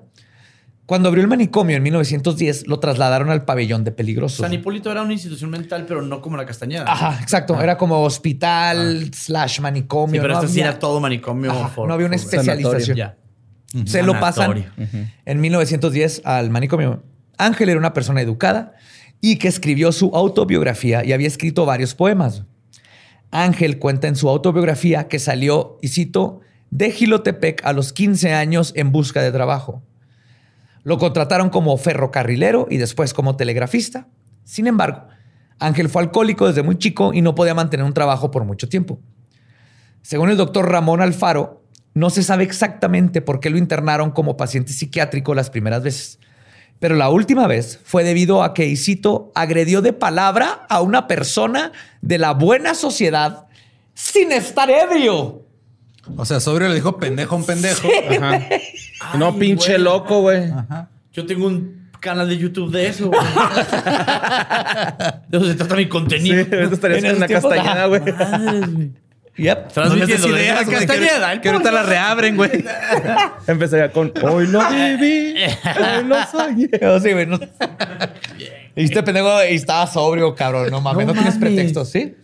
Y la verdad es que Ángel no estaba delirante, güey. Era un ser muy funcional. Y cito, no era deforme, ni asimétrico, y solamente estaba demacrado, güey. Eso. Eso viene en el reporte. Simétrico. No, está muy simétrico este güey. Me ubica Wes Anderson, sí, trae como esa onda, ¿eh? Solamente estaba demacrado. Me encanta esa última No, parte. pues o sea, estaba crudo, estaba ahí jodido, sí, güey. sí, Llegó crudito a la Está como guapo. O sea, sí le daba ya. Sí, sí, guapo crudo. Sí. También. este, Es mi bio de Tinder. asimétrico. Asimétrico. No, no soy asimétrico. DM por info por inbox. Y además en el reporte agregan que no sufría alucinaciones, ilusiones ni insomnios y sabía distinguir del bien del mal y hablaba bien, güey. Pero ahí estaba, en la castañeda, güey. Según el doctor Alfaro, y cito, no era pendenciero, no se masturba, Wow. ni ha intentado fugarse. No, sí está loco el Eso sí está cabrón. Sí, está loco. Eso sí está mal. que no mames. sí, Y si una vez se fugó espontáneamente, se presentó para ser recluido, güey. O sea, una vez... Güey, era bien buena persona, Sí. güey. Era un ángel, podríamos decir. Wow. O sea, sí, sí. Una agüita mineral ya, mi Lolo, ¿no? Y, y- y la única razón por la que Ángel terminó en la Castañeda, güey, es que de verdad era, era un igualado, güey. Se presentaba, y, y cito, petulante y jactancioso. Ah, mamilón, pues nomás. Y básicamente ajá, le valía madre si hablaba con una persona de la alta sociedad o fifí, güey. Y Ángel, sin pelos en la lengua, exigía las cosas sin importar con quién estaba hablando y era honesto. Y eso era suficiente para que fuera un tipo de esquizofrenia, como hablar diferente. no que la respeta realidad, los no respeta. ¿Cómo es que no? no, respetas la jerarquía social, Sí. hay tabla. Y a pesar de que todo apunta que Ángel no estaba loco, se volvió loco en la Castañeda, güey. y Esto es lo triste. No. El muelle de San Blas. Sí, Ángel comenzó. Ah, ¿verdad? No, nomás tú. Después de muchos años de estar en, eh, en la Castañeda, güey, empezó a decir que era dueño de ferrocarriles, que inventó un mecanismo para comunicar la Tierra con la Luna. Y verdaderamente empezó a decaer ya. Ángel Tesla. Y Ángel ya llevaba dos años en el manicomio y por este tipo de O comportamiento caliente enloqueció. lo o sea, le ponían electroshocks, Ah, claro. lo O sea, le metían al agua, terapias, le ¿no? daban terapias. A la Jack Nicholson, ¿no? Sí. Sí. Eh, ah, sí. Y eventualmente, después de dos años de terapias y todo Pues esto, le el tiró. doctor Alfado detectó que era un, y cito, degenerado psíquico con debilitamiento intelectual, güey. pues todo esto que dijeron loco, antes pendejo, sí, sí. era lo triste. ¿Cuánta gente es one flight over the cuckoo's nest? Sí, De a de sí, veras. Sí, sí, sí. Y además escribió, y Atrapado cito, sin salida, pues si los vendes de hasta acá. O uno voló sobre el, este, el, El nido nido del del- cuco si lo La de flipante historia de los locos. Dos locos de cuidado. Y acá es un, huichol, ¿no? Rompe un bebedero, güey. y Lo abre la ventana. Se le. Y por otro, por otro lado, para hablar de los abusos y la estigmatización de la locura y las buenas costumbres dentro y fuera de la Castañeda, no podemos dejar de hablar del papel estelar del patriarcado en todo este desmadre, güey. Aparte. Hablemos, les voy a contar de la historia de Consuelo y Amalia. Dos casos de mujeres que distan de la imagen de los locos medicados y babiantes. Las dos tenían unos 18 años la primera vez que fueron ingresadas al manicomio. En primer lugar, Guadalupe estaba cansada de la actitud de su hermana Consuelo. Se dan bien. A Consuelo le encantaba asistir a las pedas en Azcapotzalco, escribía cartas eróticas y se encabronaba cuando trataban de poner límites. Amalia, por su lado, era bisexual y lo era orgullosamente. Inbox, amiga. Y a ella también le gustaba empedarse, fumar y hacerla de pedo cuando la querían, y cito, poner en su lugar. Super inbox. Eran amiga. mujeres, güey. Cuando la madre de Amalia la, la encontró teniendo sexo con dos hombres, ¡Alas! sí, Sí. Uber güey, la mandó al manicomio de la Castañeda. Amalia le dieron el diagnóstico más genérico de la historia, güey, por un machista, y cito, ninfomanía histérica. A la verga. Ok. Oye, los otros dos güeyes, ¿no? No, No. Esos güeyes No. estaban Ah, esos están cuerdos. Ellos Sí, están bien. claro. Ella es una... Ah, Ellos estaban, este. Tenían nerviositos, Ellos estaban rindiendo el homenaje a Porfirio Díaz haciéndole una torre Eiffel, güey. Con helicóptero, ¿no? You will be my bro. You will be my bro. Y, ah, y acuérdate que esto era una, estás, es una enfermedad, la ninfomanía histérica. Que es- estos güeyes inventaban, Sí, sí, sí. pegaban términos y inventaban enfermedades y listo, güey. Y pues Amalia y Consuelo solo estuvieron un par de meses en la Castañeda. Sin embargo, volvieron a pisar el manicomio más de una vez. Consuelo seis veces y Amalia ocho. Cabrón. Ambas estaban tan inconformes con sus vidas, o más bien puedo asumir que con sus familias, que en varias ocasiones prefirieron, de hecho, ya quedarse No mames, encerradas sí, que regresar con su familia, güey. Y cuando dieron de alta Consuelo, ella dijo que prefería estar ahí que volverse a topar con la culera de su hermana Guadalupe. güey. Ella solicitó trabajo en la Castañeda y se lo dieron y la contrataron como profesora de manualidades. Pues sí. Mientras tanto, Amalia Entiende, ¿no? celebró su primer día de libertad poniéndose una pedota en. Mixcoac. Ahí se- fue ahí a, a pistar bien cabrón. Amalia, Sí, sí. Y esa misma noche Amalia la regresaron al Sí, pues, manicomio. nomás, güey. esa es mi Catalina. Sí. No, pero, pero no la regresaron. Regresó al manicomio, se brincó la barda, Ah, ya no vivo aquí, se fue. se regresó. y pero cuando se brincó, los doctores dijeron, eh, esto es allanamiento de morana, de morada. Y tú ya es un crimen y se va para la cárcel. Nosotros ya tenemos que cuidar de ella, güey. Que no las querían, güey. Híjole. Porque no estaban- no estaban locas. Y el caso de Amalia y Consuelo no era extraordinario, güey. La realidad es que la sociedad tachaba de loca a cualquier mujer que rompiera con las normas preestablecidas y los roles de género. El- ¿no? Canon. Pero eso ya se acabó, que bueno, ¿verdad? Sí, es lo tiempos, bueno, sí. sí, es lo bueno. Y como decía, las ya familias está en el pasado. ajá, Nosotros damos dos mil años. tienen mucho o todo que ver con el internamiento arbitrario de cientos de pacientes mujeres. Estoy hablando de personas que estaban hasta la madre de sus familiares que no se comportaban como, y cito, señoritas, y las mandaban a la castañeda. La ex. Otro caso es el de Rosario, que su hermano, y cito, se vio obligado a internarla porque no, podría, no podía soportarla en su casa. Ajá.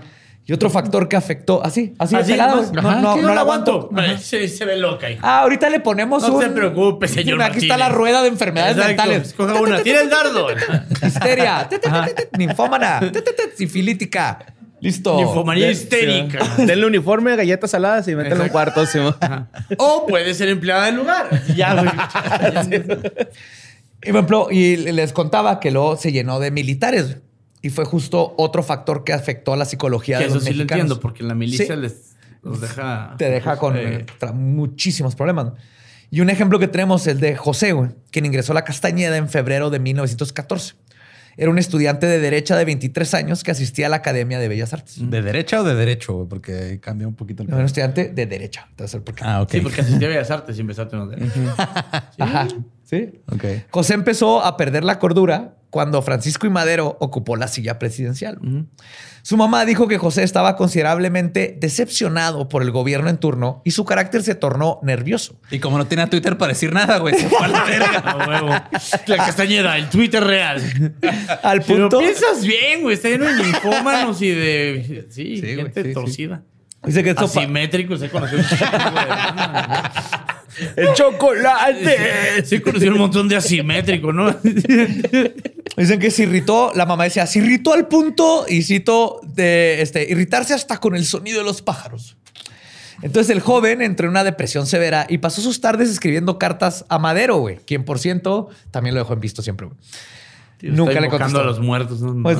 José entró en crisis durante cuando ocurrió la decena trágica. Que fueron 10 días de golpe de estado donde José era un vato comprometido con la vida política del país. Punto, güey. Sí, güey. Sí, sí, sí. En, pues todos sabemos aquí este, perecieron miles de mexicanos y culminó con el asesinato del presidente y del vicepresidente. La mamá de José escribió, y cito, pasó por el tiroteo en la plaza de armas, llegó a casa lleno de sangre. Llegó con el semblante lívido, horrorizado de espanto, casi ni comió ese día. Él decía, no esperaba más susto en la vida que el que había nacido de nuevo ese día. Se le vato le tocó ver el pedo, aparte, güey. Te tocó la escena tan que está en gacho, ¿no? Sí. Deja una secuelita. Todo ¿no? trágico, sí. Y justo por eso dejó de ser un estudiante dedicado, se tiró a la bebida, comenzó a escribir poesía y continuó escribiendo que la bebida cartas. está íntimamente ligada a la poesía. Claro. Sea, Y esta vez el, este, el presidente espurio, Victoriano Huerta, güey, era el que estaba Ah, recibiendo sus malote, cartas. sí. Ajá. Y en sus cartas el joven, el joven se empezó a ofrecer como diputado. Bien, entonces. Por cierto, Huerta también lo dejó en visto, güey. Tiene todo que se, se necesita. Alcoholismo. Pero sin embargo, antes de comenzar una hipotética carrera política, su depresión se agudizó y es cuando lo internaron en la Castañeda. Y debido al incompleto de su expediente, no se sabe dónde terminó José, güey. Es otro de los grandes de los desaparecidos, que lo más probable es que está en una fosa ahí enterrado ¿O qué, en donde qué haces vive si logró ser diputado? bro? La enfermera chinga otra vez ácido. ¿no? ya todos los días, güey, repartiendo Ay, de polvo. Me Uy, volví a equivocar. Ah, y pues la historia de la Castañeda es amplia, güey.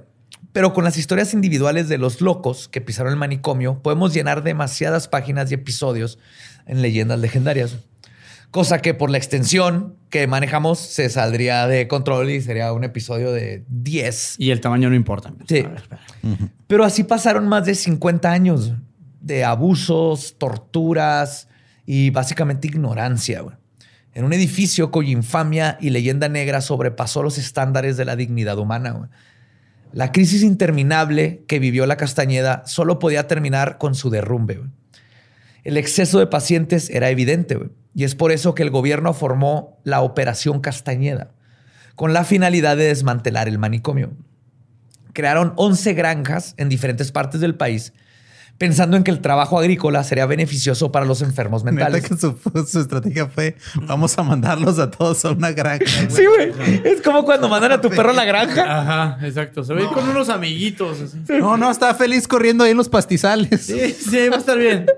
Güey, lo triste es que hay Woodstock. videos. Por ejemplo, hay un señor, no cómo se llama, ya viejito, tiene, tiene como 90, ni se acuerda cuántos años tiene. Estuvo en la Castañeda, fue los que mandaron a la granja. Sigue en la granja y ahí murió, güey. Nunca lo soltaron, se quedó ciego. Habla y él dice, "Ya- tú me oyes hablar, yo estoy perfectamente cuerdo y todo, pero... que- Y ahí murió, güey. O sea, la granja era otro tipo de prisión, güey. Pero ahora donde trabajaban gratis en una granja, y ahí murió, güey. Nunca, nunca los Pero diagnosticaron, siento que nunca aquí los ya estaban curaron. cero supervisados. O sea, ya nada más de, pues, trabajen. Eran esclavos, literal. eran ¡Avándaro! Sí, abajo. Ah, pues, eh, Córtate esas zanahorias, ¿no? Te vas a poner bien. Exacto. Ah, ¿tienes esquizofrenia? Sí, mira, pela unas lechugas. Está bien bueno ese pedo. O, o quieres electrochoca. En la calle. Ah. Eso o... Vamos a sembrar a Kai, porque Sí. está de moda ahorita. Está de moda. Soya, güey. Y este proyecto, les digo, comenzó en 1944, que fue cuando trasladaron a unos pacientes, eh, entre comillas, recuperables a una granja creada en Guanajuato. Y así comenzó el desmantelamiento que terminó existo- exitosamente en 1968 durante el mandato de Díaz Ordaz. Mames, que No les les tomó tomó 20 24 años, años. Ajá. Sí, señor. Y crearon las granjas locas, ¿no? Sí, o sea, y luego lo terminó Díaz Ordaz, güey. Decirlo terminó Díaz Ordaz nunca es bueno. No, Decir- decirlo empezó Porfirio y lo terminó Díaz Sí, Ordaz. sea, güey, qué ¡Wow! pedo. Está así de Lex Luthor y el pingüino. así. no mames. Sí. Cualquier cosa que termine Díaz Ordaz no termina No, chido. ¿eh? no. Termina abruptamente. ¿eh? Que no, lo terminaron, güey. O sea, literalmente lo que hicieron es que los mandaron a otros lados y se olvidaron de ellos hasta Hay que una, se murieron, güey. hay una este, leyenda urbana de que abrieron las puertas y, Y se los dejaron y- salir, crac, crac. Muchos sí fue así. De hecho, hoy en día no existe ni siquiera una placa que nos recuerde este oscuro establecimiento. Ah, está padre eso. ¿eh? Es como si la historia oficial buscara borrar su memoria. En donde estaba el manicomio se construyeron unidades habitacionales y comercios. Lo único que quedó en pie en esos tiempos este, fue la fachada que fue trasladada al pueblo de Amacameca. güey. Ameca, meca. Sí, Amecameca. Y ahí es donde lo pusieron. Se han grabado telenovelas con esa fachada. Es muy bonita. O sea, era un proyecto que. Ajá. Sí. Sí, sí, sí. y cuentan que se pueden escuchar gritos y lamentos Ah, ahí en no, ese sí, lugar, güey. Ah, sí. Es que no, hay una teoría. ¿Ubicas la del sonido que empieza a rebotar y agarra velocidad y vuelve a sonar? Ah, O sea, en las canchas de racket, de racquetball, porque lo más que está en el norte, vuelve a sonar la pelota y los gritos y los tenis y así. Entonces, eso, pues, qué feo, pedo. Hasta aquí mi análisis, Badía. Volvemos contigo. Tengo miedo. Vamos contigo. Eso me va a dar miedo ahorita. Pues la Operación Castañeda fue vendida como un, y cito, esfuerzo filantrópico del gobierno del presidente Díaz Ordaz para auxiliar a los enfermos mentales con Tren nuevas instituciones para su tratamiento y por medio de la deshospitalización del viejo manicomio.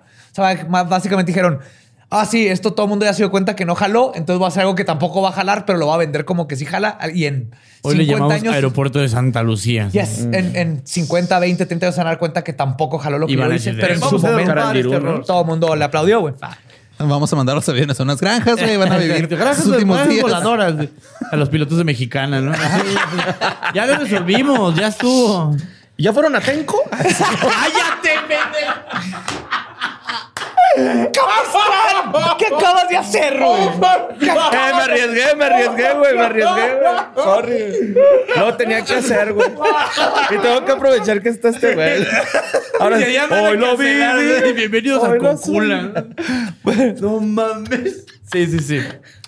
Pero a final de cuentas, todas estas bonitas historias de vamos a mejorar y, y- y vamos a, a- a arreglar estos problemas que creamos. Los errores del pasado, sí. Es bien sabido, güey, que el factor que verdaderamente provocó el derrumbe de la Castañeda, güey, y el más importante fue la creciente urbanización de la Ciudad de México, güey. Necesitaban el terreno, güey. Y hoy es un estacionamiento. Sí, es- son torres de departamentos y una, y una tienda comercial güey, abajo. Pues es que era un terreno, ¿no? no. Enorme, Sí, sí. güey. Pero eso fue, güey. A final de cuentas fue lana, güey. Es de, güey, esos terrenos los podemos hacer edificios y lo podemos vender bien vergas. Está lleno de loquitos y gente que a nadie le importa. Más pelada, güey. Tirarlo. ¿Y qué hicieron? Ah, unos a granjas, otros a otros hospitales y al resto que se salgan, güey. Me vale verga, güey. Y entre más personas migraban a la capital, pues se tenía que abrir más espacio para permitir el crecimiento de la mancha urbana. güey. Y por supuesto había mucho dinero de por medio y algunas personas beneficiadas por la operación Castañeda fueron las compañías inmobiliarias. Obviamente. Y es así, justamente con lo mismo de siempre que concluyó este experimento social fallido. El tirar esta institución o este edificio, tal vez de cierta manera, fue una forma en la que México trató de ocultar y olvidar un periodo muy oscuro de nuestro país. Pero aunque la edificación no exista, es importante nunca olvidar este periodo de nuestra historia, güey. Porque como dijo el historiador Klaus Dorner, y cito, la locura fue justamente la antítesis de la ciudadanía. El ciudadano era el sujeto ideal, mientras que el loco carecía del elemento que hacía al ciudadano ilustrado, es decir, la razón. Solo el hombre racional podía participar en política, esto es en el espacio público. Quienes no fueran lo suficientemente racionales debían vivir aislados, observados y científicamente clasificados. ¿Cuál materialización de los nuevos demonios que embadurnaban el progreso de un mundo que parecía secular y moderno? Pinche capitalismo. ¿qué? es, es que es el tema, o sea, es como un experimento social. O sea, como que aquí hay dos cosas que res- rescato de lo que contaste. Me cae muy, muy gordo, güey, que en el tema de México y las cosas que pasan, siempre es borroso, güey. Siempre Sí. es borroso y las víctimas siempre no se alcanzan a ver. Y el único nítido es el puto presidente, güey. El único que sí se ve es el otro güey diciendo, vamos a tirar esta porquería. Pero, y las víctimas reales, güey. Nadie O se sea, como el caso de Ángel, güey. Es un vato que estaba bien, güey. Sí. Y que lo jodieron y que insultó seguro a un fifí, güey. Y se quedó y enloqueció real. Sí, güey, Y de, y pronto se siente borroso. O sea, esas historias se pierden. No El viejito, Ángel, güey. Eso, güey. Ajá. El que Ángel. se quedó Ese ciego. literal Ah, pe- sí, empezó el a ver borroso. de la, güey. de la granja, por ejemplo. Y lo Ah, ¿ese segundo, y lo que segundo es, diferente. si le dejas en las manos de la sociedad el poder castigar a la misma sociedad, se vuelve eso, güey. Ah, me insultaste, güey. Ese güey está loco. ¿Cómo, cómo que? Y, y pasa, y, y eso es Castañeda, güey. Se vuelve Pasa con los la- chotas de antes, ¿no? Señor Bueno, de las moscas. Sí, y es justo. Eso, güey. Sí, Eso- es el eso señor me recordó bien cabrón. Y es justo con lo que, con lo que quiero cerrar, güey. Ey. Porque se me hace bien importante que no hay que olvidar esta historia que acabo de contar y Sí, todo lo que sucedió, ninguna. güey. Porque las cosas no han cambiado mucho, güey. Lo único que cambia es la definición de locura. Se le pone otro título cada década por el poder y las instituciones quienes deciden qué es el nuevo anormal, entre comillas. ¿Y a quién hay que Y se sigue manipulando con la ciencia para justificar el estigmatizar, segregar y quitar libertades a quienes ellos deciden que no van con su proyecto de nación o sus morales. Lo cambiamos de el esquizofrénico a LGBT. Lo cambiamos de este, el que tiene sífilis Disidente, a, ajá, sí, sí. nomás le cambian el nombre, pero siempre existe estos güeyes que agarran la ciencia y la manipulan a su favor para prohibir abortos, matrimonios, amor, ser libre, pensar diferente. Y yo lo veo, por ejemplo, desde mi perspectiva, este, gente que le dices fake news. Y dice, güey, está en video, cabrón. O sea, yo salí en la mañana con un video donde el presidente se baja de una camioneta y se va a otra. Es como de, güey, no puede ser falso si está en video. Pero es como de, no, te etiquetan. Y el tema, aquí lo peligroso no es un güey que etiquete. Es todos los demás haciéndose pendejos, güey. Sí, bueno. Y es de, güey, sabemos todos que Ángel no estaba loco, güey. Pero decidimos voltear al otro lado, güey, porque mientras no sea yo, no va a tener un pedo con ese güey, Yes. que es el que te puede encerrar. Ajá. Eso está cabrón. Y ahorita tenía es razón. Vámonos todos a la verga ya de una vez. ya que nos dé beso de tres, que nos dé COVID. Sí, y ahora es difícil que te encierren en un manicomio porque la- la- ha avanzado mucho la, la Eh. psicología y todo. pero pero sigue es siendo- bien fácil que te segreguen, que te quiten derechos. No, y sí- todo. sigue siendo algo muy cabrón, güey. O sea, mi papá este, estuvo varias, estuvo en, me parece que dos psiquiátricos diferentes, uno en México y uno aquí.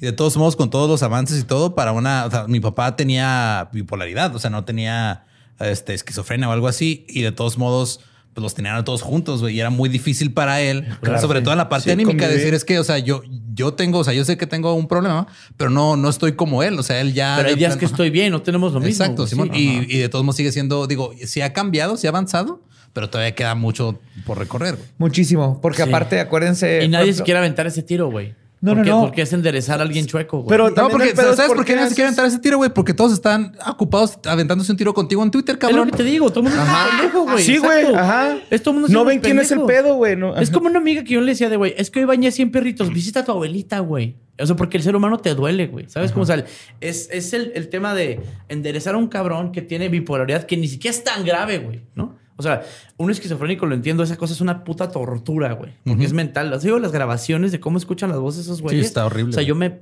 No sé qué haría si me pasa algo así. Pero en el caso de, de güeyes como tu jefe, güey, es- hay periodos donde está chido, güey. Sí, Sí, Pues, y hay medicamentos, y hay Ajá, forma. güey. Y hay banda que sí te puede ayudar realmente, güey. Pero el tema es, no, pues enciérralo ahí con los demás, carnal. Simón. ¿Por qué? Ambesi. Así es. No somos empáticos realmente. No. Es no, no, no. y no solo no somos empáticos, nos, nos han enseñado, nos han inculcado, ha percolado tanto en la cultura, especialmente en México, en todos lados, pero en México es súper obvia el separarte en grupos, güey. El yo soy equipo este y no importa lo que haga mi equipo. Es que es más fácil odiar si están en un lugar. Los Sí. los chairos, los separan. whitexican, los morenos, o sea, todo, Y así es como nos controla. Entonces, Ajá. ah, él tiene problemas mentales. Va, yo no soy de ese equipo, güey. Yo no soy de este otro equipo. El, el mío nunca la caga y voy a justificar. En lugar de nomás ser humanos, pasárnosla bien chido, cagarnos de la risa, pistear juntos y bailar como debería de ser. Y justo esto que acabo de decir, me hubiera terminado llevando a la castañeda, güey. Este programa. Es que también traes tatuados pinches satánicos, cosas satánicas, güey. O sea, ya. Ah, sí. Puta madre. ese Yo sería tema, histérico. ¿Qué? Eh, Nervio- so- nerviosis. No, eso que es bien caliente. Zoofílico, No, Ninfómano. ninfómano histérico. Ninfómano histérico, Sí, sí. sí. ninfómano, trapper keeper. Ese estaba bien cabrón. Está-. Sí, yo sí sería eso. Jalo Toxicomanía voluntaria, yo sé. Toxicomanía. Toxicomanía por gusto. Toxicomanía a la que- Exploración interdimensional personal. ¿Dónde está la enfermera que da cucharadas de ácido? Mira, rebájale con esto, hija. Échale en dos litros de agua. Tonayán, Tang y una cucharada de ácido. Ay, güey. Y pues con eso terminamos. Chumel, gracias por A darte ustedes, la vuelta, güey. Pues, ¿Dónde por puede esta- seguir por esta gente? castañeda que tiene acá en Ciudad. ¿Dónde te puede seguir la gente que no te sigue? Pues, si te quieren ir a tirar Ya no madres. me sigan, ya. Ya no, ya no. Ok, ya no lo sigan. No hagan nada. No, ahí en el Pulso de la República estamos todos los lunes y los jueves a las 8 de la noche. Me pueden seguir todas mis redes sociales. Este, son arroba López Obrador guion bajo. Y por ahí se, se rumora que hay alguien del equipo Leyendas ahí trabajando en el pulso. Ah, sí, mi Gaby. Así Mi Gaby. es, claro. Ahí ya saben, todos tres guionecitos. Ahí está, está muy cotorrito. No se pierdan el pulso que estamos allá en el YouTube y Chumel Toros en todas las redes. Y ya, pasa usted y critique a la carta. Aquí no, aquí no se le va a encerrar ni se agrega. Aquí todos estamos locos. Exacto. A nosotros nos pueden seguir en todos lados como arroba Leyendas Podcast. Yo soy ningún Eduardo. Ya me encuentro como Mario López Capi. Yo soy el Va Diablo. Nuestro podcast ha terminado. Esto fue Palabra de Belzebub. Vámonos todos a pistear. Live long and prosper.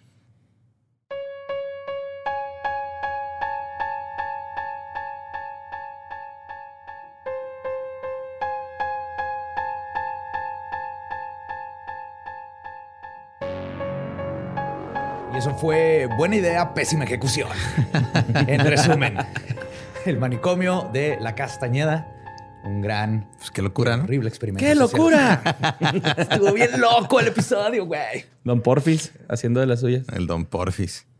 No. Pero qué bonitos tiempos esos donde puedas llegar y, eh, que ser psicólogo, me dejan pasar. Sí, Ah, pásale, pásale, güey. póngase una bata. Es que me encanta escuchar a la gente y sus problemas. ¿sabes? ¿Dónde los electrocuto? Llévenme directo al cuarto de electrocutar. Yo los curo. Sí, yo curo a todo mundo. Mándelo. Eh, ya, mira, sé que todavía es temprano para hablar de esto, güey. Y sé que a lo mejor te va a causar un poquito molestia, güey. Ya sé dónde va. Estoy pero listo, estoy listo. se va a acabar octubre, va a seguir noviembre y luego sigue Navidad, güey. Sí, señor. Hay que hay cosas que no podemos cambiar. Y si quieren estar bien preparados con sus regalos navideños, recuerden que tenemos mercancía oficial de Leyendas Legendarias. Podemos consultarla ahí en nuestras redes y en la página. Están Dricker, Chunchos, Rey Camiseta y Master Láser. Yes. Hay tazas, tarros, playeras, pins, gorras, un cómic, unos portacaguamas, este, vasos térmicos. Hay muchas cosas. Sí. Y si quieren, Y es la mejor manera de llevar Halloween y lo tenebroso hasta la Navidad. Claro, y si tienen ustedes, si son de los que, los que les gusta prevenir y comprar desde antes, háganlo de una vez, porque si no en diciembre van a estar de que, ay, el 24, este, no me lo puedes mandar de una vez por UPS, no. No, y pasó el año pasado que se agotaron para Se esas tratan fechas. algunas cosas. Ajá. Entonces, sí, desde ahorita, poco a poco, vayan llenando esos calcetines que se cuelgan arriba del calentón. Ro, po, pom, pom. Es la época favorita de Borre. Sí. Sí, me- sí lo veo. de- Despídenos, Borre, despídenos sí lo veo de esa felicidad. Sí. ¡Feliz Navidad! ¡No! Y próspero año nuevo.